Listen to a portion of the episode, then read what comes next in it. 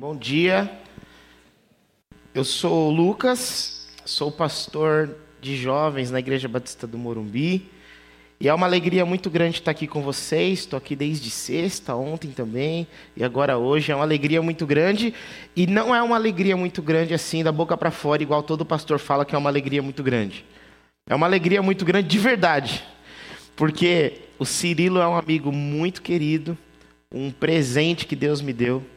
O Rodrigo, pastor Rodrigo que está lá atrás, é um irmão, uma pessoa que a gente caminha junto já há muito tempo. O Fábio foi essencial, imprescindível nos meus últimos passos ministeriais.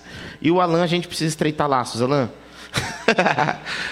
Mas é um prazer muito grande estar aqui, porque eu estou entre amigos, eu estou muito à vontade. É, e é perigoso quando uma pessoa fica muito à vontade, né? Você fala, fica à vontade, a pessoa abre sua geladeira, pega o controle da sua TV, mas eu estou à vontade, mas sem essa a vontade toda aí. É um prazer estar aqui, gente. É muito gostoso estar aqui, estar entre amigos, entre irmãos, entre família, família de Cristo. Eu quero ler hoje com vocês o texto do Evangelho de João, capítulo 1. Nós leremos a partir do verso 14 até o 18. Evangelho de João, capítulo 1, do verso 14 ao 18 para aqueles que não estiveram aqui nos dias anteriores de congresso, o nosso assunto tem sido reconciliação. Nós aprendemos que a criação foi feita em uma relação harmônica, em que o ser humano tinha uma relação perfeita consigo mesmo, ele tinha uma relação perfeita com Deus, com a natureza e com o seu próximo a partir da queda humana, a essência humana é modificada. A essência humana é transformada. Nós entramos num estado que a Bíblia Sagrada chama de morte. E esse estado de morte quebra relações. O ser humano ele quebra a relação perfeita consigo mesmo, com o seu próximo, com Deus e com a natureza.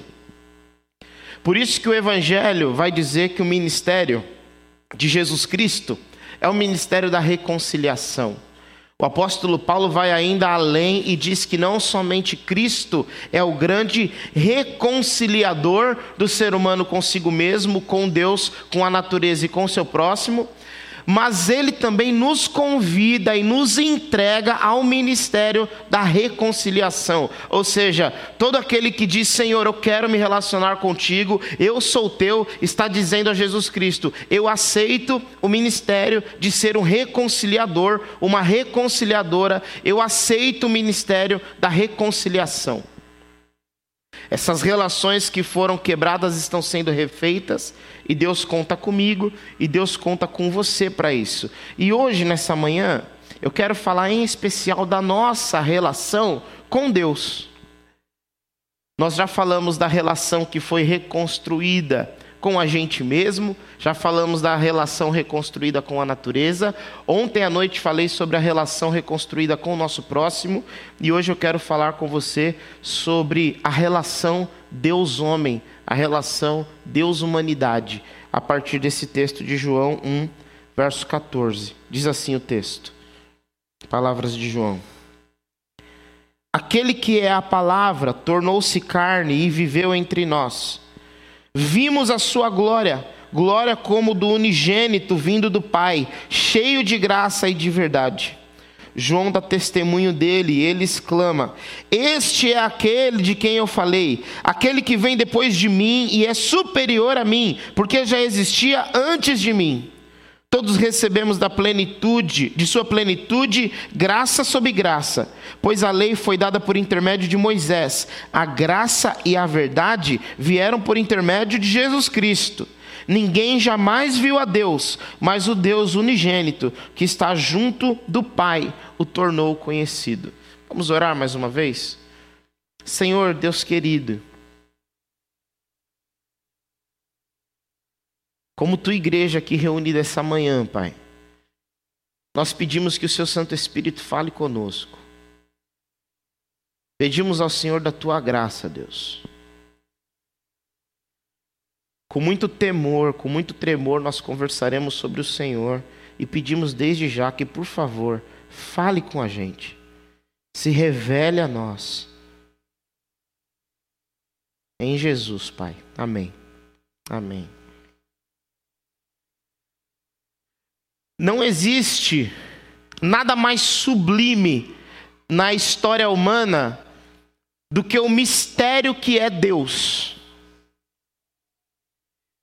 Deus ele é um grande mistério porque não pode ser plenamente conceituado. Não pode ser completamente compreendido. Não pode ser definido. Deus, ele está no campo do mistério porque é o incompreensível. Quando você acha que entendeu como é que Deus funciona, ele muda. Quando você clama a Deus pedindo resposta, você encontra silêncio. No momento em que você se adapta ao silêncio, aí ele fala. No momento em que você espera que Deus ele se apresente, ele parece estar oculto. Quando você já se acostuma e percebe que Deus está distante e oculto, ele aparece como uma presença inoportuna. No momento que você nem gostaria muito que ele estivesse lá. Deus não é funcional. Deus não é como um controle de televisão que vem um manualzinho e diz: bota a pilha aqui, bota a pilha ali, aperta esse que liga, aperta esse que aumenta, aperta esse que abaixa. Deus funciona desse jeito. Ele não é funcional, ele não funciona. Ele se manifesta como quer, quando quer. Não é possível capturá-lo, não é possível defini-lo, até porque definir é impor um fim. E ele é infinito, então não é possível defini-lo. Deus é um grande mistério. Não é possível compreender o seu modus operandi. E é por isso que o teólogo suíço Karl Barth disse que Deus ele é totalmente outro. Deus é aquele que está transcendente a nós. Em que sentido? Ele é superior, ele não é desse campo da carnalidade, ele é de um outro campo.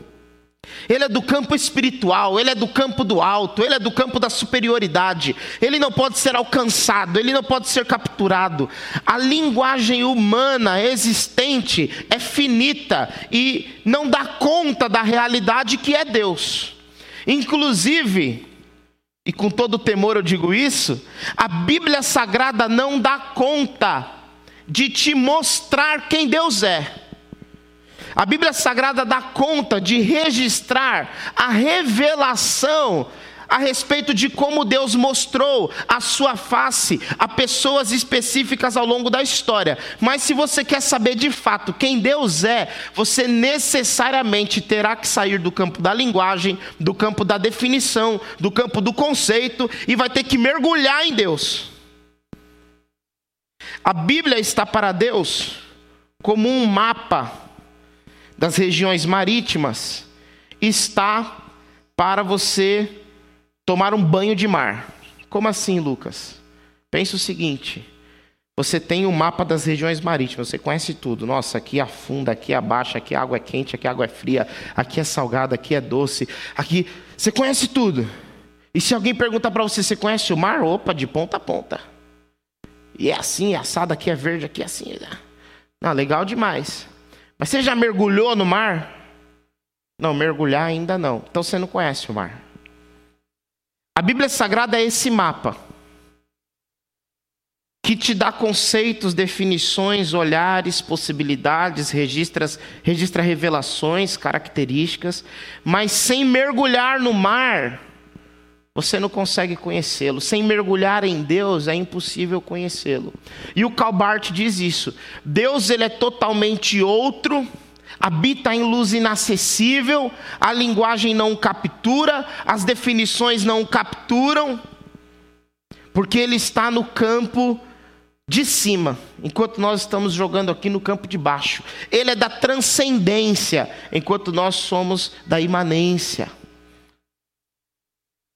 Por isso que quando Moisés ele vê o fenômeno da saça ardente que queima, queima, queima, queima e não se consome, não para de queimar. E ele vai lá e ele vê que é Deus, ele tira as sandálias porque o lugar que ele está pisando é santo. Ele pergunta para Deus: Deus, Você está me mandando ir até o Egito, tirar o povo que está lá e levar esse povo para uma outra terra. Nós estamos em uma região, a região egípcia, de muitos deuses. E você é um entre muitos deuses da região egípcia. Quando eles me perguntarem qual é o seu nome, o que, que eu vou dizer? E o que é que Deus responde a ele? Eu sou o que sou. Eu sou o que sou. Eu sou o inominável. Eu sou o indefinível.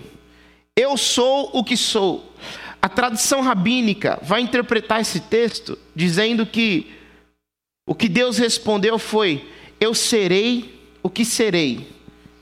Que significa que eu serei aquilo que você precisar no momento em que você precisar. É mais ou menos como se Deus dissesse assim: Deus, quem é você? Depende, quem é você? Dependendo de quem você for, eu serei. E eu vou explicar isso. Pensem em Jó, por exemplo. Olha o que Jó estava dizendo.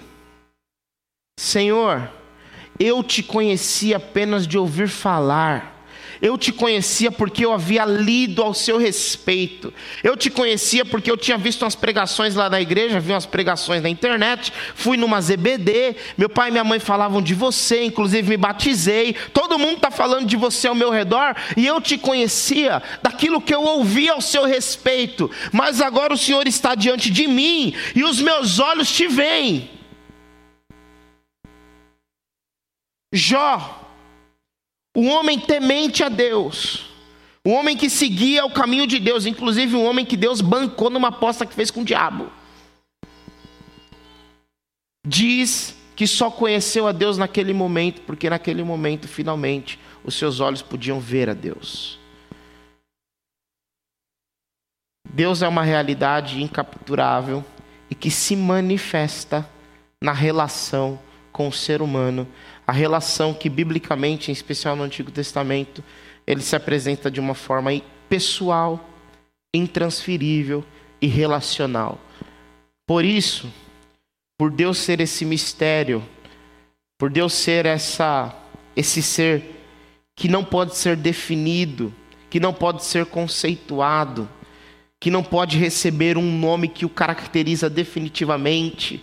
Por isso, ele se revela na história por meio da relação que ele exerce com as pessoas. Deus é revelado na relação.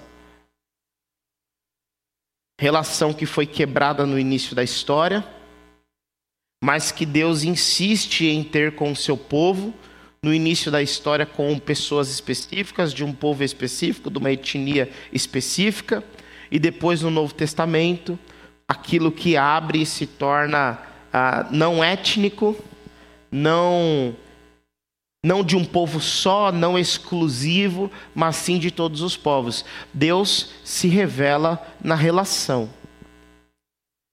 E dependendo de quem você é na relação, Deus revela uma face A, e dependendo de quem você é na relação, Deus revela uma face B. É isso que acontece na Bíblia Sagrada. E aqui eu quero fazer um caminho da revelação de Deus com você. Caminho esse que começa lá ainda no Gênesis, no capítulo 4, com Caim. Caim é o primeiro ser humano existente depois da queda de Adão. Caim representa o Adão caído, o Adão que comeu do fruto. Esse é o Caim. Esse primeiro ser humano era gente boníssima. Ele adora Deus, Deus não aceita, mas aceita a adoração do irmão, ele mata o irmão dele, gente boa. E ele representa o que é a humanidade depois da queda, o que nós somos, o que eu sou, o que você é depois da queda. Ele nos representa, o Caim nos representa. E o Caim, quando ele mata o seu irmão, Deus vem a ele e diz: Caim, Cadê o seu irmão? E ele responde: Por acaso sou eu o cuidador do meu irmão? E Deus diz assim: Por você ter feito o que fez ao seu irmão, você andará como um errante sobre a terra. E o Caim fala: Mas isso é duro demais. Se o senhor fizer isso comigo, eu vou morrer. Ele diz: Não.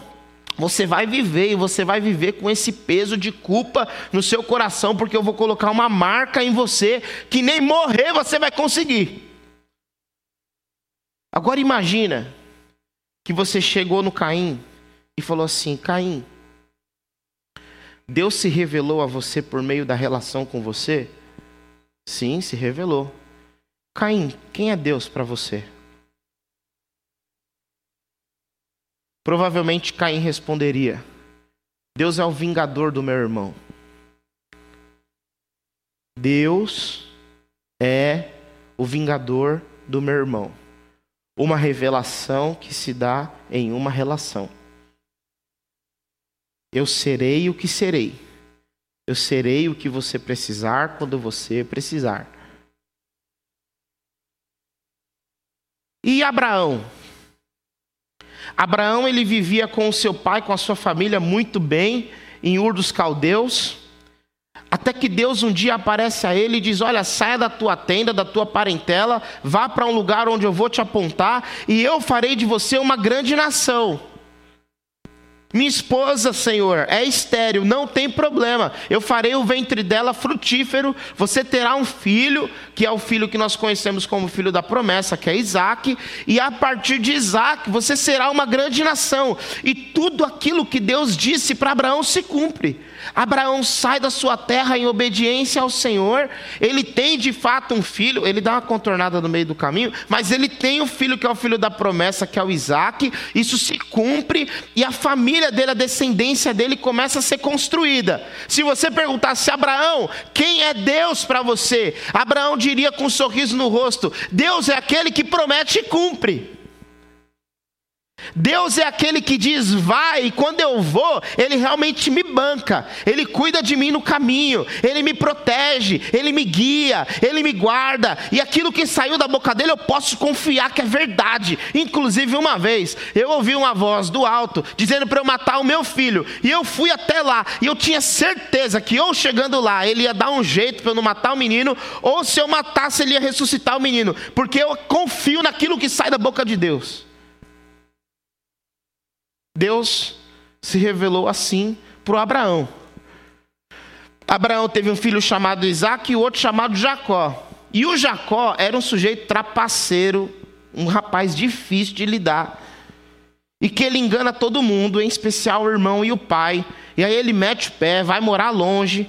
Até que um dia ele está voltando e Deus ele quer mudar a história do Jacó. Deus quer fazer ela falar assim: Jacó, chega de ser um 71, chega de ser trapaceiro. Agora eu vou transformar a sua história. Você não vai ser mais o trapaceiro, o calcanhar, o Jacó. Agora você vai ser o Israel. E então a Bíblia Sagrada conta que ele luta contra Deus e vence. E Deus modifica completamente sua história naquela luta.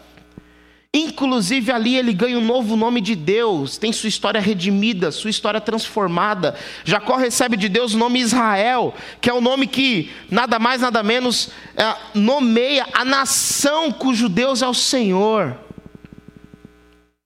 Só que o Jacó sai dessa luta com Deus e dessa mudança de nome manco. E se você perguntasse para Jacó, Jacó, quem é Deus para você? Deus é aquele que redime história. Deus é aquele que transforma ferindo. Deus é aquele que redime marcando. Eu manco até hoje. Mas ele transforma a história. Mas ele redime a história. Ele é o grande transformador. A nação de Israel vai parar no Egito. E Deus um dia tira a nação de Israel do Egito, e a nação de Israel está contente, está atravessando o Mar Vermelho. E se naquele momento nós perguntássemos, nação de Israel, quem é o vosso Senhor? Eles diriam, é o grande libertador. Eles vão para o deserto estão lá com Moisés. Moisés tinha uma relação íntima com Deus, relação profunda com Deus. A Bíblia Sagrada chega a dizer que Moisés era amigo de Deus. Olha que bonito isso amigo de Deus. Só que Deus e Moisés têm umas conversas que a gente às vezes pula na Bíblia porque são meio esquisita. Porque Deus fica tão bravo com o povo que Deus fala assim: Meu, você quer saber? Eu vou matar todo mundo. Eu vou descer lá porque eu tirei esse povo lá do Egito, eu trouxe eles para cá, eu quero levar eles para Canaã. Eles não param de reclamar, caíram na idolatria. Eu vou descer lá e vou matar todo mundo. Aí Moisés, Deus, calma lá, tenha misericórdia. Já pensou aconselhar Deus? Deus, calma lá, pega leve. O que, que vão pensar do Senhor? Que o Senhor tirou a galera lá do Egito, trouxe para o deserto para matar? Vão sair por aí dizendo que o Senhor é um Deus ruim. É isso que o Senhor quer, ser conhecido como Deus ruim? Aí Deus faz, é, não, não é isso não. É meio esquisita essa história, a gente pula. Porque Moisés está aconselhando Deus. E aí Deus fala: beleza, Moisés, mas desce lá e dá um jeito. Moisés, cheio de misericórdia, desce e mata mais ou menos 3 mil pessoas. Se você perguntasse, Moisés, quem é Deus para você? Quem é Deus para você? Deus é o grande libertador. Deus é aquele que dá sentido à história de uma vida. Deus é o salvador de um povo, mas ele é meio passional. Se ele fica bravo, ele quer matar. Então é legal Deus ter um amigo do lado. Deus não pode, né, Deus? Moisés, quem é Deus para você? É meu amigo. Deus é o meu amigo. O Moisés morre. A história desse povo continua e eles vão entrar em Canaã. E agora eles precisam matar o povo que está em Canaã para dominar a terra. Aparece Josué. E Deus é o grande Senhor dos exércitos, ele mata todo mundo junto com Josué. Se você perguntasse, Josué, quem é Deus para você? Deus é o Senhor dos exércitos, é o comandante de guerra. Deus é aquele que nos ajuda a matar todo mundo. Esse é o Deus para Josué. E aí, dando um salto na história, um dia surge um homem chamado Davi um homem segundo o coração de Deus. Esse homem era um ninguém no meio da sua família, no meio da sua casa, mas Deus o unge rei de Israel. Ele faz um caminho belíssimo, um caminho de integridade até o reinado. Podendo assumir o reinado de forma antecipada várias vezes, ele não o faz, porque ele é temente ao Senhor. Ele espera o seu momento, até que ele assume o reinado.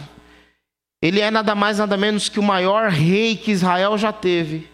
Mas em um momento de deslize, ele comete um, ele faz cometer e comete um adultério que muitos intérpretes da Bíblia dizem que pode ser considerado um abuso, porque a mulher não poderia negar a vontade de um rei. Como se isso não bastasse, ele assassina o marido dessa mulher. Que era ninguém mais, ninguém menos que um dos principais soldados que serviam a ele, trabalhavam para ele. E Deus, apesar de vir a Davi e aplicar correções de rota, Deus o mantém no trono. Deus dá a Davi a dinastia que dura para sempre, o reinado que dura para sempre. Jesus Cristo entra em Jerusalém com o grito Osana, Osana ao filho de Davi. E se você perguntasse, Davi, quem é Deus para você? Com lágrimas nos olhos, Davi diria: Deus é o grande misericordioso. Deus é aquele que torna maldição em bênção. Deus é aquele que torna destruição em graça. Deus é o grande misericordioso. Deus é o grande cuidador e protetor. Deus é aquele que ama com amor indizível, que ama com amor incompreensível. Porque essa foi a face de Deus manifesta a Davi. Mas se você dá mais um salto nas Escrituras e pergunta para Jeremias, em Lamentações de Jeremias, Jeremias, quem é Deus para você? Jeremias te diria: Deus é razão da minha dor. Deus é aquele que traz juízo sobre o seu povo e permite que outros povos matem os nossos homens, roubem nossas mulheres e levem nossas crianças. Quando nós pedimos por socorro, ele se silencia e diz que isso vai permanecer assim. E eu estou do alto de um monte vendo destruição e tudo o que posso é lamentar, porque Deus é razão da minha dor. E o Abacuque?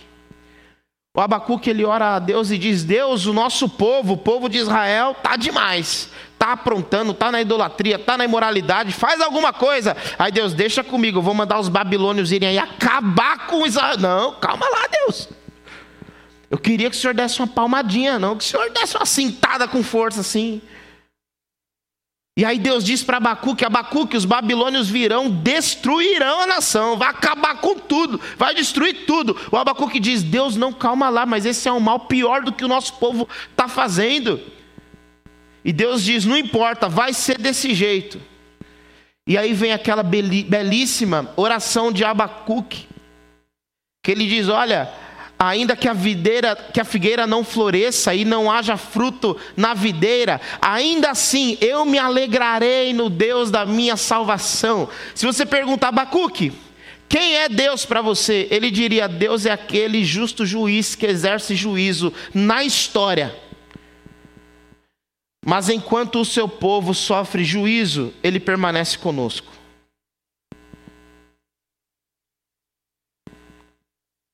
Deus é um Deus que se manifesta, que se revela na relação, não nas definições, não nos conceitos, não naquilo que te disseram, mas ele se manifesta e se revela na relação, nas relações.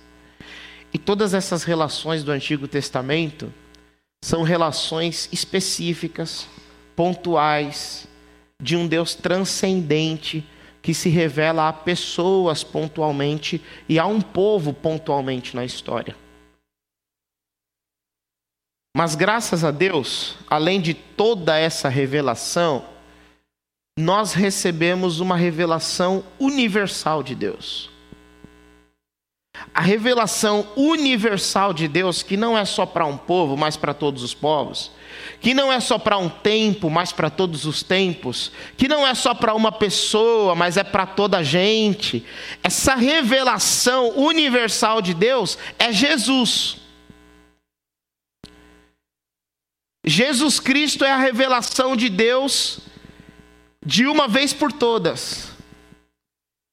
Esse texto que nós lemos, vocês acharam que eu não ia voltar para o texto, né? Voltei. Esse texto que nós lemos, de João 1, verso 14 até o 18, diz que o Deus, que é a palavra, e inicialmente ele diz que Jesus Cristo é a palavra e ele estava com Deus e era Deus desde o início. Esse Deus que é a palavra, que é eterno, que é transcendente, que é totalmente outro, esse Deus viveu entre nós. E nós vimos, não lemos sobre, não conceituamos, não definimos, nós vimos, experienciamos, experimentamos, nos foi revelado, nós vimos a Sua glória, como glória do unigênito, vindo do Pai. Cheio de graça e de verdade. Verso agora 16 todos recebemos da sua plenitude graça sobre graça, pois a lei foi dada por intermédio de Moisés, mas a graça e a verdade vieram por intermédio de Jesus Cristo. Ninguém jamais viu a Deus. Deus se revelou em relacionamentos específicos, pontuais, com pessoas específicas, pontuais, em um momento específico e pontual, com um povo específico e pontual na história, esse Deus transcendente. E ninguém jamais o viu.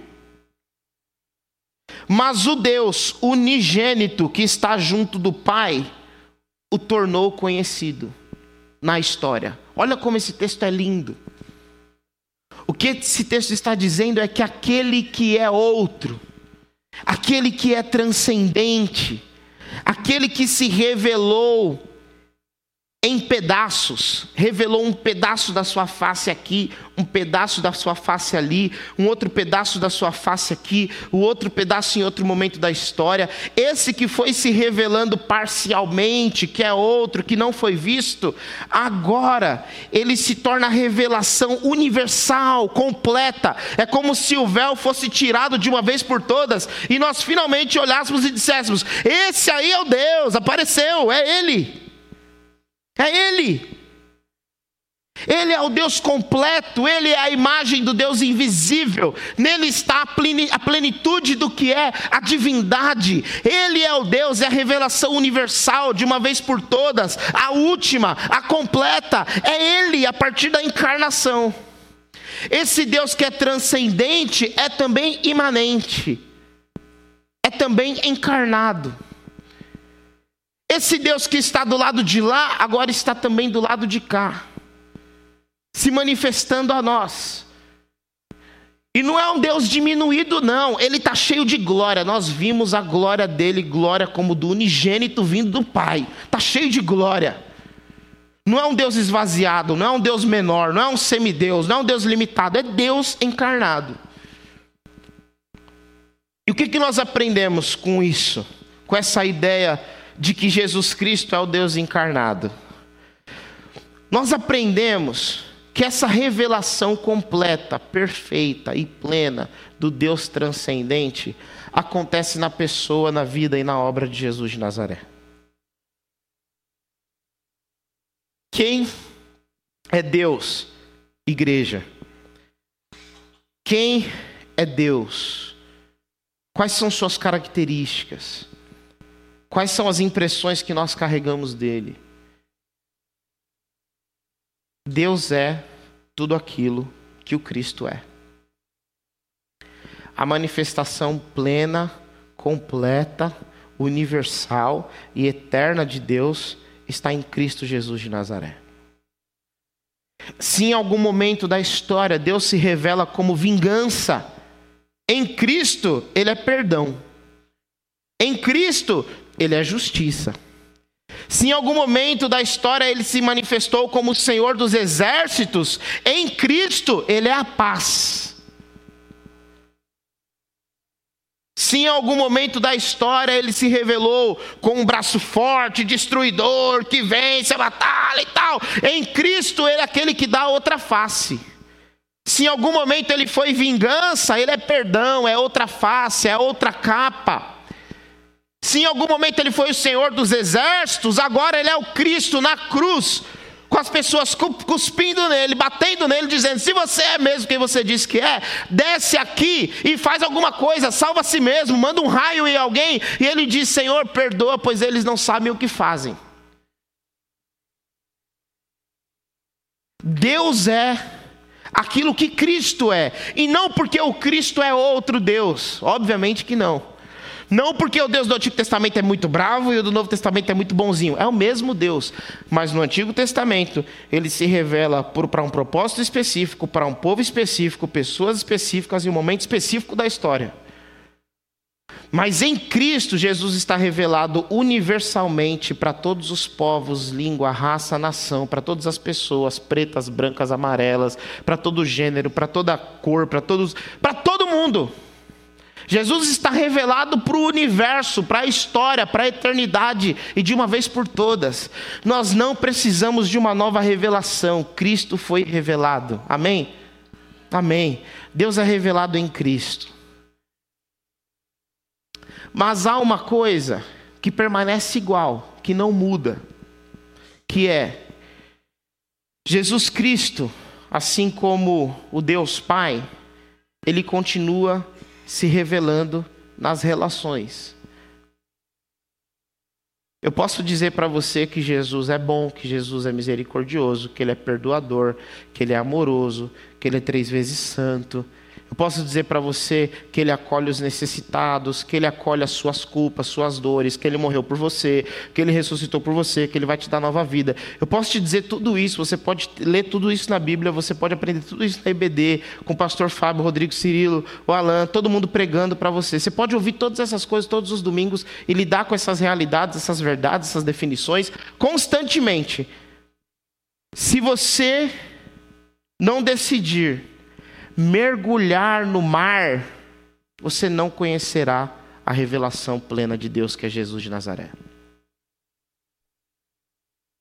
Se você não decidir sair do raso, sair do mapa e mergulhar e desfrutar e se banhar e sentir ele preenchendo você, Você passará uma vida inteira sem experimentar o melhor de Deus, que é a Sua presença na relação que nós nutrimos com Ele. Nós dissemos, durante todo esse final de semana, que as nossas relações foram quebradas. E todas as nossas relações foram quebradas a partir da quebra de uma relação, que é a relação nossa, do homem, da humanidade com Deus. Inclusive por isso que eu deixei essa aqui por último. Porque essa é a mais importante. Pode ser que você esteja vivendo bem, seguindo as leis de Deus, seguindo os preceitos de Deus, a ética de Deus, vindo à igreja, servindo as pessoas. Pode ser que você não saia aqui da igreja, você serve aqui de manhã até de noite.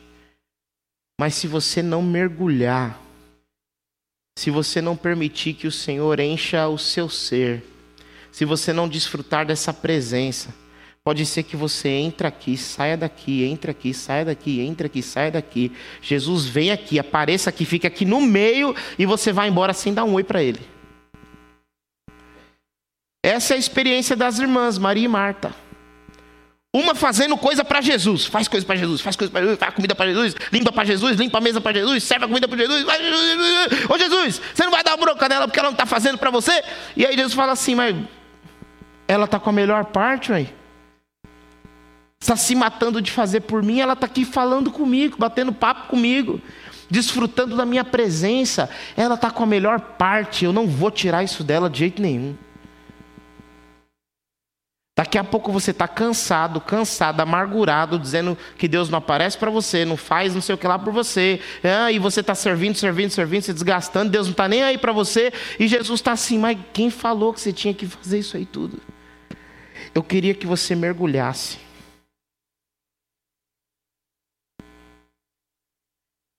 Palavras de Deus em Jesus. Eis que estou à porta e bato. Se você me permitir entrar, eu vou entrar e vou fazer morada. Às vezes nós lemos esses textos como se fossem só textos de conversão, né? Mas são textos também de um, de um pedido de Jesus para que você abra o coração para que ele lhe seja companhia. Para que ele lhe seja Deus e Senhor para que ele lhe seja consolo, para que ele lhe seja alegria, para que ele lhe seja conselho. A manifestação completa de Deus está em Jesus de Nazaré. Ele veio na história, ele é imanente, ele não é Deus distante, ele é Deus próximo. Ele continua não sendo definível nem conceituado, mas conceituável, mas agora ele é conhecido. E se você quer realmente conhecê-lo, experimentá-lo, viver uma experiência legítima com ele, se relacionar profundamente com ele, você vai precisar sair só do mapa e você precisa mergulhar fundo. Lucas, como é que eu faço isso? Como é que eu dou esse tibum aí? Peça a ele. Diga a ele que você quer isso texto sagrado diz: aproximem-se de Deus, e ele se aproximará de vós. Abra a porta, e ele entrará para cear contigo. Batei, batei, e abri a ser-vos-á. Jesus Cristo, Ele quer isso. Ele está esperando você querer também. Ora a Deus, abre o seu coração para isso faz o caminho de busca para isso. Mas não em nome de Jesus, não passe uma vida recebendo informações sobre Deus sem desfrutar da relação com Ele. Não faz isso. Não passe uma vida recebendo informações sobre Deus sem mergulhar fundo. Não perde esse tempo. Vamos orar? Senhor meu Deus, Paizinho querido, obrigado pela manhã, Pai. Obrigado pela sua revelação no seu filho Jesus. Obrigado pelo texto bíblico que nos conduz, nos inspira, nos orienta. Obrigado, Senhor. Nós pedimos ao Senhor, Pai, nessa manhã, que o Senhor se manifeste, se revele a nós. Que o Senhor fale conosco por meio do seu Filho. Que o Senhor nos ajude, nos encoraje, nos dê da sua força, para que nós consigamos mergulhar e mergulhar fundo. Nos ajude, Deus, desfrutar dessa relação, sermos impactados por aquilo que se revela enquanto nos relacionamos com o Senhor. Ajude-nos, Deus, a ser pessoas que recebem do Senhor a melhor resposta, a melhor fala, o melhor acolhimento, o melhor consolo.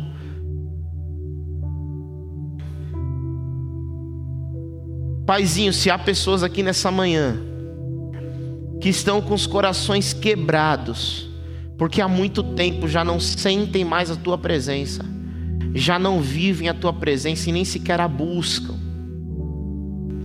Se há pessoas aqui assim essa manhã e que querem dizer assim, eu desejo isso, eu quero isso, eu quero fazer esse caminho a partir de hoje. Eu peço ao Senhor, em nome de Jesus, dê um fortalecimento especial do teu espírito para essas pessoas. Que o seu espírito vença batalhas nos corações das pessoas que estão lutando por isso aqui essa manhã.